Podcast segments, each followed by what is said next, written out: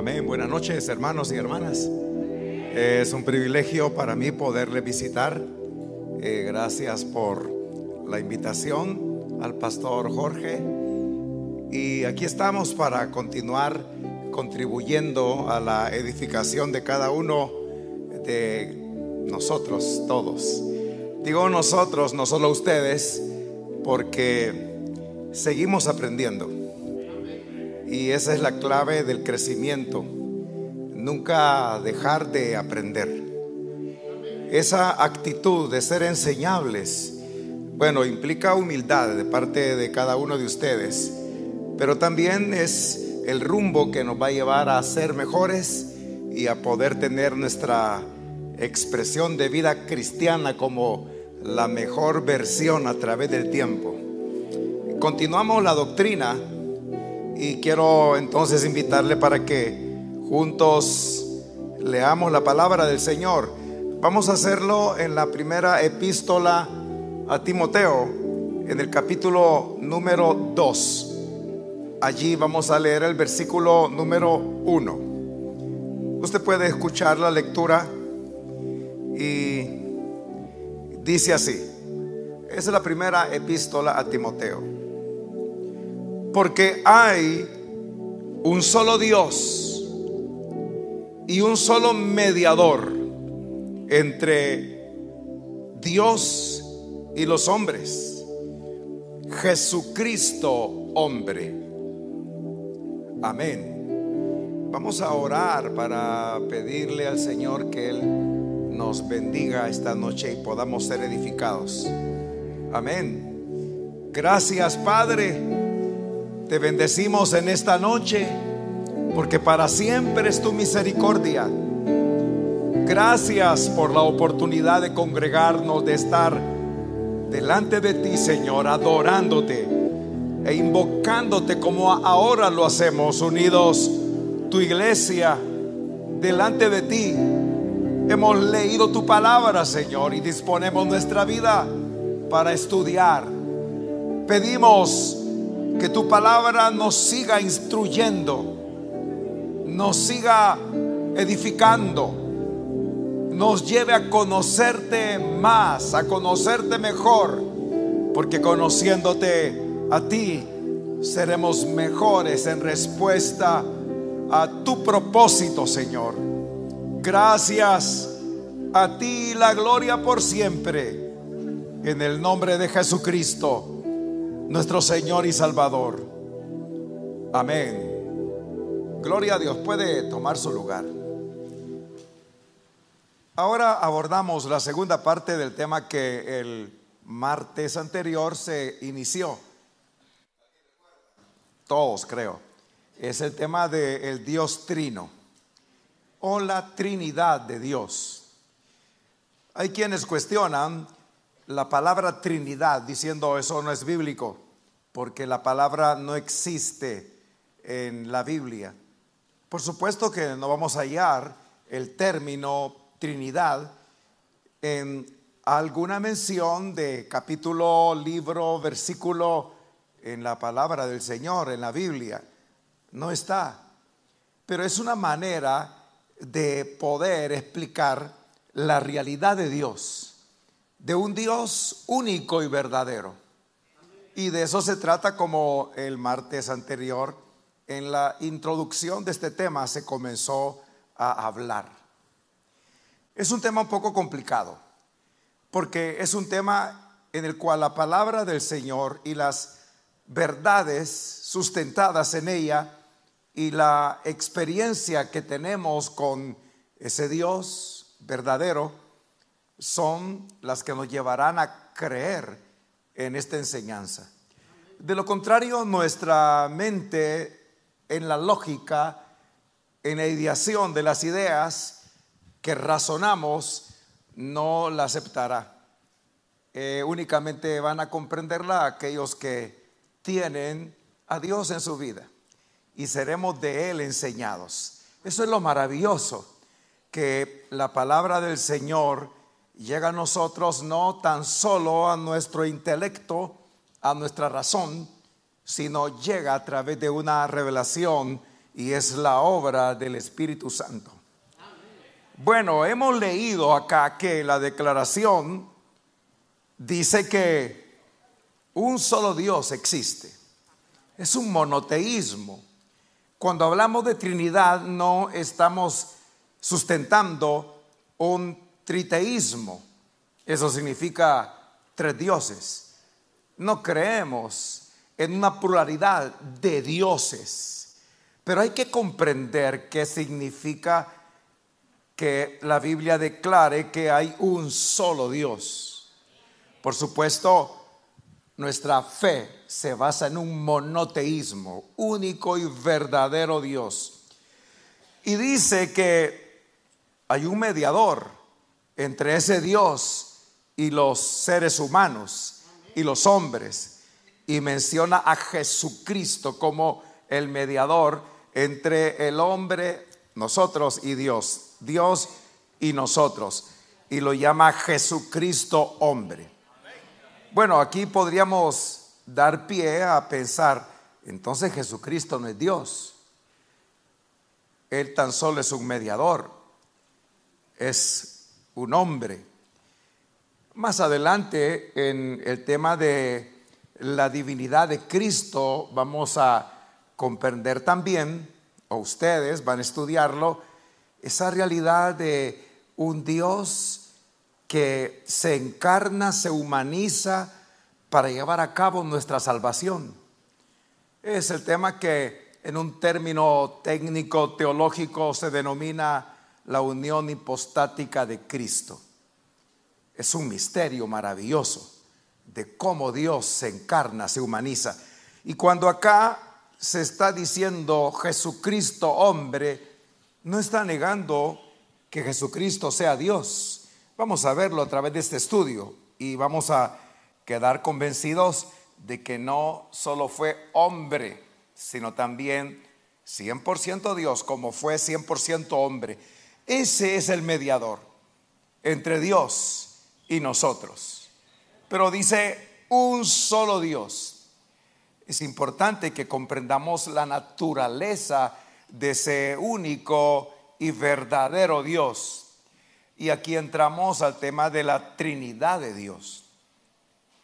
Que ese Dios único y verdadero subsiste en esencia, en naturaleza divina, en tres personas distintas. Eso no significa que esas tres personas que nosotros ya sabemos quiénes son. Por supuesto, es el Padre, es el Hijo y es el Espíritu Santo. Dije que no significa que cada una de ellas tenga algo de Dios, una parte de Dios, sino tiene la esencia misma de Dios, cada una de ellas, porque es un solo Dios. Ahora, esto si lo razonamos no va a tener mucha lógica. ¿Cómo es eso? El problema es que nosotros como humanos razonamos todo a partir de nuestra realidad humana, pero Dios va más allá de lo que nosotros somos, seres mortales creados por Dios. Pero mire qué interesante que también Dios nos creó a su imagen y semejanza. Quizá tenga la oportunidad de, de explicar qué significa haber sido creados a la imagen y semejanza de Dios. Cuando Dios dijo eso, estaba hablando de su ser, un ser, como le llaman algunos, Dios comunidad, Padre, Hijo y Espíritu Santo. Pero estoy diciendo que ese Dios verdadero subsiste en personas distintas, el Padre, el Hijo y el Espíritu Santo. Y cada una de ellas participa de la misma sustancia y poseen, y esto es lo maravilloso, los mismos atributos. Vamos a irlo comprendiendo. Eh, también quiero decir de que ese Dios único del cual hemos leído acá en la primera carta a Timoteo, capítulo 2, versículo 5, posee una pluralidad de personas, ya lo dije. Y esa pluralidad de personas es expresada, sobre todo en el Antiguo Testamento, a través de nombres que no son singular, pronombres y verbos. Vamos a leer algunos de ellos, quizá usted no tenga tiempo de acompañarme, pero eh, creo que los días martes es día de corazón, mente, alma, Biblia y libreta de notas. Claro, pero yo aquí estoy observando que algunos eh, escriben en su mente, no se confíe mucho porque la mente a veces ya no pinta tan claro, borroso. Es día de cuadernos para tomar notas. Eh, es la mejor manera de poder eh, aprovechar mejor las enseñanzas si usted escribe. Y usted dirá, pero yo no soy muy hábil para escribir. Eh, bueno, poco a poco. Dios es un Dios que, por ejemplo, en Génesis capítulo 1, el versículo 26, cuando habla de que Dios decidió crearnos, crear a los primeros seres humanos, dijo, hagamos, hay un verbo allí, hacer, pero no dice la Biblia que Dios dijo, haré sino hagamos una convocatoria de Dios mismo, ese Dios trino, al hombre a nuestra imagen, conforme a nuestra semejanza. Y luego declara, y señoré en los peces del mar, en las aves de los cielos, en las bestias, en toda la tierra y en todo animal que se arrastra sobre la tierra. Pero el verbo hacer está en eh, plural. Hagamos. Dios entonces determina la creación del ser humano. Algunos dicen Dios está hablando con los ángeles, con seres espirituales. Pero ¿qué participación han tenido los ángeles en la creación del ser humano? ¿Tuvieron alguna? Además, Dios no nos creó a la imagen y semejanza de algún ángel. Algunos se pueden llamar así, pero no son tan, tan, tan. ¿Qué significa que Dios nos haya creado a su imagen y semejanza? ¿Cuál es la semejanza de Dios en el ser humano? Bueno, aunque algunos dicen que somos una dicotomía, la Biblia declara que somos una tricotomía. No estoy hablando en lenguas, ahorita le explico. La dicotomía tiene que ver con que el ser humano tiene dos partes, es cuerpo, alma y el espíritu es eh, el sinónimo de alma, así lo definen algunos. Pero nosotros creemos como la palabra dice, que somos tripartitos, una tricotomía, espíritu, es la parte con la que nos relacionamos con Dios y bendito Dios que ahora sí podemos invocarle, como dice Pablo a los romanos, llamándole eh, Abba Padre. O en español, porque es el griego, papito, le podemos invocar con tanta ternura, porque así Él nos ha acogido con amorosos y tiernos cuidados. Y aunque el tiempo pase, dicho sea de paso, valga la redundancia, Dios sigue tratándonos de esa manera, con tiernos y amorosos cuidados. Y nosotros podemos decirle, Abba Padre, el Espíritu es esa parte nuestra con la que nos relacionamos con Dios. El alma es el asiento de las emociones, de la voluntad y el cuerpo, pues de sobra está saberlo. Eso somos. Entonces, haber sido creados a la eh, semejanza de Dios significa eso, que nosotros podemos relacionarnos con nosotros mismos. Y eso es muy importante, porque la misma redención de Dios implica una reconciliación con Él, con Dios pero también con nosotros mismos, con las demás personas, con la creación.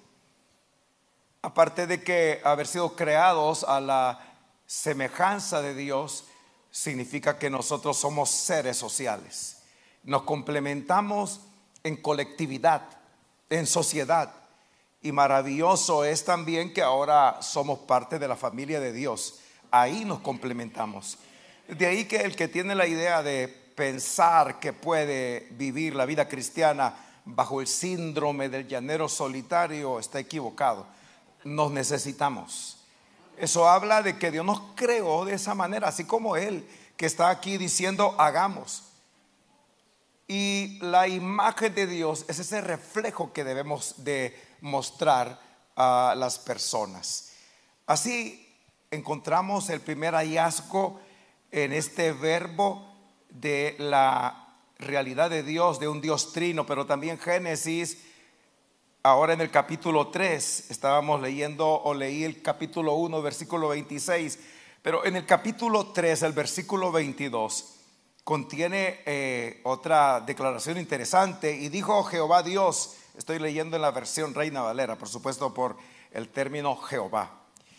He aquí, el hombre es como uno de nosotros, un pronombre, nosotros, y un pronombre en plural. No es que Dios dijo, aquí el hombre es como yo, sabiendo el bien y el mal. Nosotros, dice, plural, pronombre, que habla entonces de ese Dios trino. Interesante, porque desde allí, desde el libro de los orígenes, comenzamos a ver al Dios trino presente. Aquí está diciendo el hombre, ahora conoce el bien y el mal. Eh, y no puede ser que alargue su mano y tome también del árbol de la vida y coma y viva para siempre. Ya el ser humano había caído presa del engaño de Satanás. Pero si vamos más adelante en Génesis, capítulo número 11, los versículos 6 y 7 dicen, y Jehová dijo, he aquí el pueblo es uno y todos estos tienen un solo lenguaje y han comenzado la obra y nada les hará desistir ahora eh, de lo que han pensado hacer. Descendamos y confundamos. Otra vez encontramos un verbo, descender y confundamos. Otro verbo. Allí su lengua para que ninguno entienda el habla de su compañero. Es la famosa confusión que ocurrió en la torre de Babel, cuando la humanidad quería unirse y tener un liderazgo que compitiera contra Dios. Dios deshace eso. Ese era el propósito eh, cuando leemos la edificación de la torre de Babel. Pero entonces Dios interviene, como ya lo sabemos, pero acá hay una mención de ese Dios trino. Amén. Ahora, en la Biblia, y vamos a utilizar textos, voy a mencionar algunos del Nuevo Testamento, encontramos que ese eh, Dios o las personas del Dios trino aparecen de manera simultánea en algunos momentos. Y hay momentos maravillosos como este de Mateo cuando ocurrió el bautismo del Señor. Mateo 3, 16 y 17. Lo ha leído, ¿verdad? Se recuerda. Dice que después de que fue bautizado, Jesús subió del agua.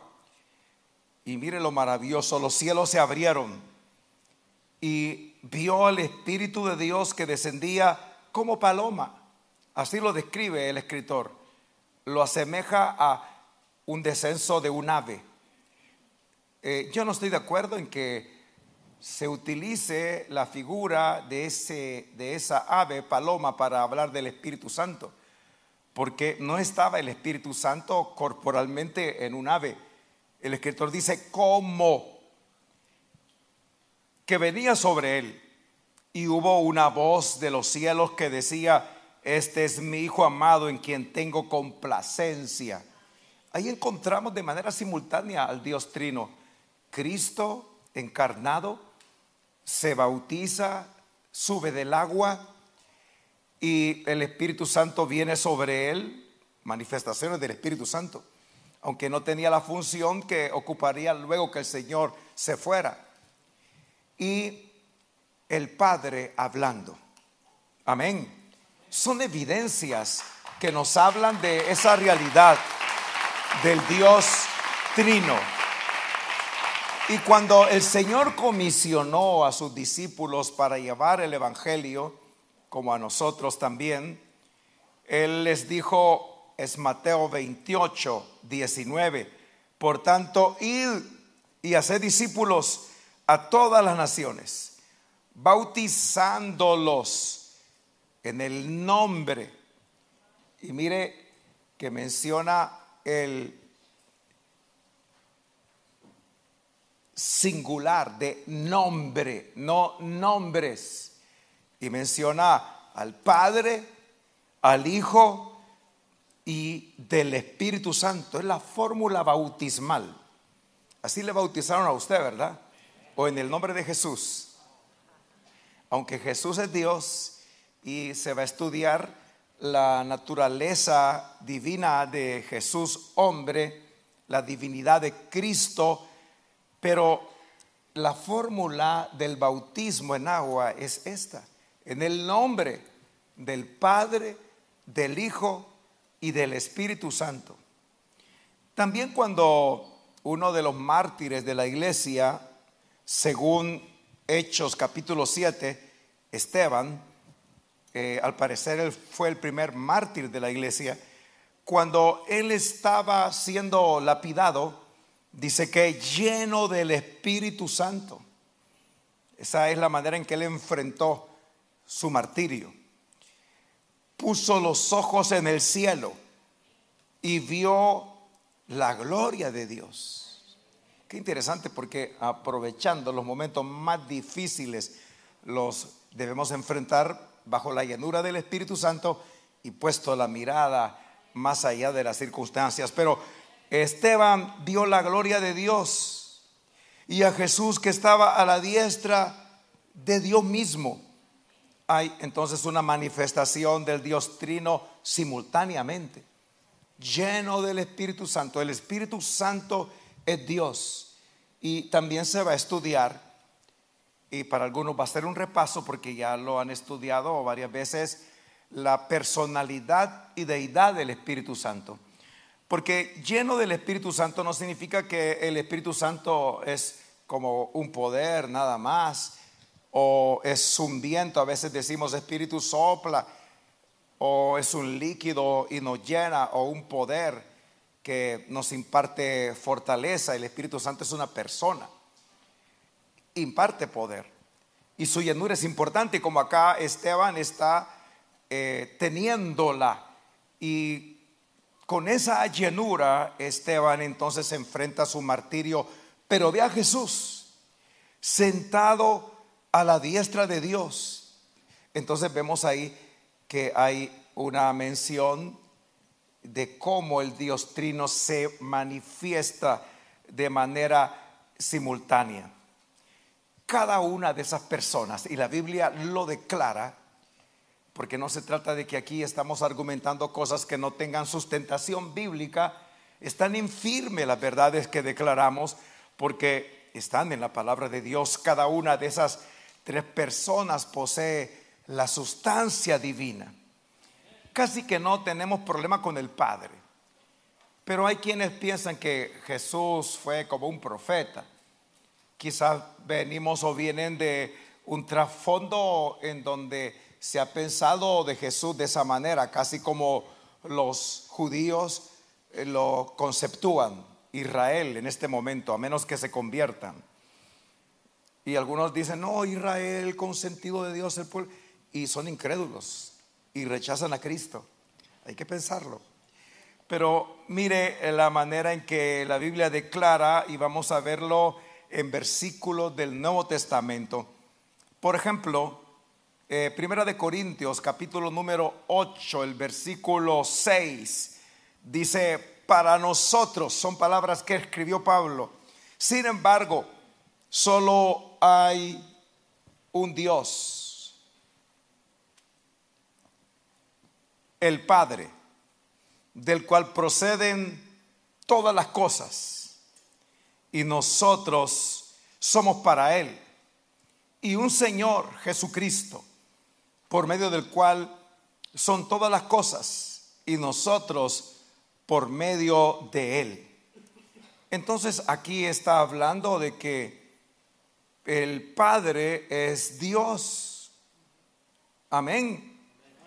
Y a Jesucristo le está llamando Señor, Adonai o. Eso únicamente se le atribuye a la divinidad, llamarle Señor. Entonces está reconociendo acá esta declaración que Jesucristo también es Dios cuando le llama Señor. Pero más vemos claramente declarado acerca del Padre, porque dice, solo hay un Dios, el Padre. Amén. Pero también habla de el Hijo que es Dios. Y quiero escoger de algunos versículos algo que nos eh, deje con mayor claridad la comprensión de esta declaración. A ver, Romanos 9, 5 habla de, de quienes son los patriarcas, de los cuales según la carne vino Cristo, está hablando de Israel. Vino Cristo, el cual es Dios sobre todas las cosas. Ahí sin lugar a dudas es una declaración de la deidad de Cristo. Bendito por los siglos. Amén. ¿Estamos de acuerdo? ¿Nos convence la escritura? Si no nos convence la escritura, estamos con problemas muy serios. Es Dios sobre todas las cosas. ¿Quién es Dios? Cristo. Amén. Entonces es una declaración. Allí parece que no hay mucho problema. Pero cuando hablamos del Espíritu Santo es cuando pudiera ser que se nos dificulte aceptarle como Dios por esas ideas que a veces se nos han creado por las menciones que se hacen con respecto al Espíritu que sopla Espíritu Santo, desciende aquí y que acaso no está allá. Y cosas así. Pero hay específicamente declaraciones acerca del Espíritu. En segunda de Corintios vamos a ver el capítulo número 3 y el versículo número 17. Dice así, porque el Señor es el Espíritu y donde está el Espíritu del Señor, allí hay libertad. Pareciera que es una comparación del Espíritu con el Señor. ¿Y quién es el Señor? Es Dios. Pero no es una comparación, sino que es una declaración de que el Espíritu es el Señor. Amén. Y Señor, ya dijimos, se le llama únicamente a Dios. Entonces, acá se está diciendo que el Espíritu Santo es Dios. Mire, va a ser maravilloso y yo le invito para que tiene tiempo para ir a la librería en estos días y comprarse una buena libreta. Y tomar nota cuando se estudie el tema de la personalidad y deidad del Espíritu Santo. Es un tema maravilloso, igual que el de la divinidad de Cristo. Amén. Y como este, pero eh, por ahí están escribiendo en sus mentes. ¿Qué más?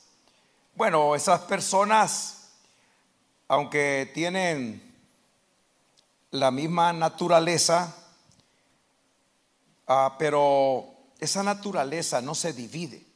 No es que tienen un poco de la esencia de Dios cada uno, porque entonces serían tres dioses. Y no es así. La Trinidad no es un triteísmo. El triteísmo es la idea de tres dioses. Porque esa naturaleza divina no se divide. Las personas, cada una de ellas, de la Trinidad, Padre, Hijo y Espíritu Santo, participan en una plenitud de la calidad, no de cantidad, pero son distintas y vamos a ver cómo hay una diferencia que la Biblia nos presenta. A ver si puedo hacer maravillas porque tengo minuto y medio. Mateo 26, 39, yendo un poco adelante, se postró sobre su rostro, orando y diciendo, Padre mío. Cristo orando al Padre. Hay una diferencia. Y lo que Cristo oró, lo voy a omitir, perdón, por cuestión del tiempo. Y dice también Mateo 20, antes que este 26 lo hubiéramos leído, el 23 dice, Él les dijo a la verdad, de mi vaso beberéis y con el bautismo con que yo soy bautizado, seréis bautizados, pero el sentaros a mi derecha o y a mi izquierda, mire qué pretenciosos, no es mío darlo, sino a aquellos para quienes está preparado por mi Padre. Entonces aquí hay menciones distintas. Cristo el Padre. Eh, vamos a ver otro versículo podríamos leer para poder sintetizar un poco. Eh, vamos a leer San Juan 7, 37, 38 y 39. En el último y gran día de la fiesta, Jesús se puso en pie y alzó la voz diciendo, si alguno tiene sed, venga a mí y beba. El que cree en mí, como dice la escritura, de su interior correrán ríos de agua viva. Esto dijo del Espíritu que habían de recibir los que creyesen en Él, pues aún no había venido el Espíritu Santo porque Jesús no había sido aún glorificado. Esto de que aún no había venido el Espíritu Santo no quiere decir de que Él estaba ausente, porque recuerde que en el bautismo descendió. En el Antiguo Testamento hubieron manifestaciones, pero cuando dice que aún no había venido, se refiere a ocupar una función muy importante en ausencia de Cristo. Es quien está con nosotros. Amén. Es quien nos defiende, nos fortalece, nos guía y todas esas funciones de el glorioso Espíritu Santo.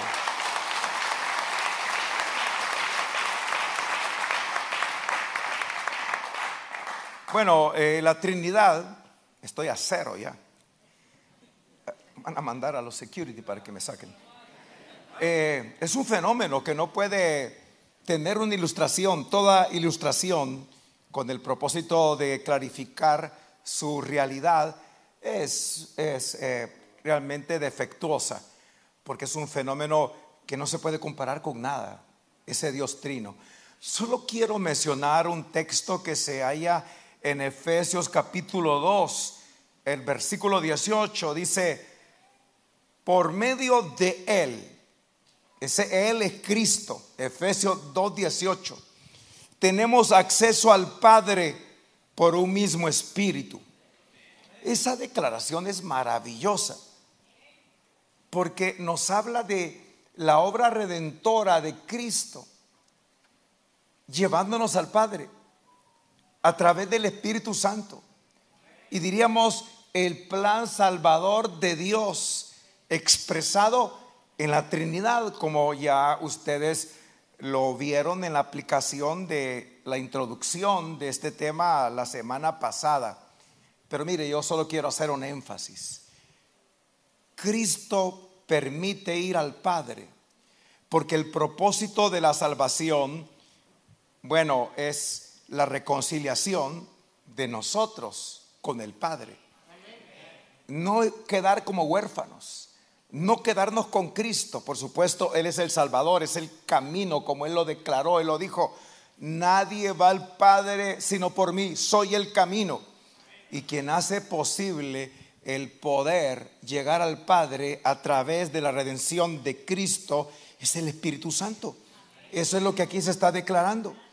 Pero yo he observado que hay una tendencia a quedarnos con Cristo y a disfrutar del Espíritu Santo y el Padre, bueno, en teoría es nuestro Padre, Dios, pero en relación todavía no la estamos disfrutando o pudiera el beneficio de la duda que no la estemos disfrutando como Dios quiere que la disfrutemos.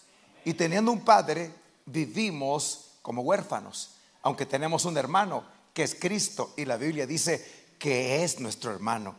Y tenemos un ayudador que es el Espíritu Santo. Pero esta declaración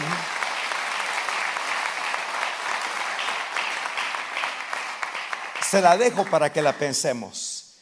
Por medio de él, Efesios 2:18, tenemos acceso al Padre por un mismo espíritu.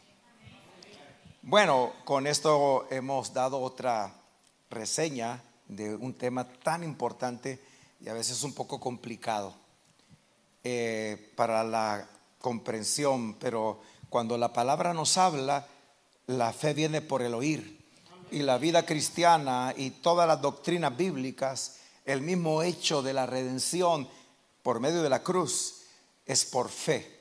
Y es una locura para los que se pierden. Amén. Vamos a agradecerle al Señor entonces. Le invito a cerrar sus ojos. Te bendecimos, Padre, esta noche. Gracias por permitirnos escudriñar tu palabra. Seguimos conociéndote, Señor. Y ahora hemos tenido este estudio acerca de tu naturaleza. Ese misterio que se encierra en un único y verdadero Dios Gracias porque tú te has revelado a nosotros. Te hemos podido conocer. Tu palabra nos instruye, nos enseña, nos hace sabios para la salvación. Podemos comprender esa realidad de un Dios que subsiste en tres personas diferentes. Te alabamos, Padre. Te alabamos, Cristo. Te glorificamos, Espíritu Santo. Gracias por amarnos y alcanzarnos y estar con nosotros. Levante sus manos y dé gloria a Dios. Gracias Dios. Gracias Dios. Eres eterno, eres perfecto. Gracias. Permítenos vivir la vida cristiana como tu palabra lo dice por medio de Cristo hemos podido ser hechos hijos e hijas tuyos. Y a través de tu espíritu podemos mantener la comunión, Señor. Dele gracias, levante sus manos y bendiga al Señor. Dele gloria a Él. En el nombre de Jesús de Nazaret. Gracias, Señor. Amén. Gloria a Dios.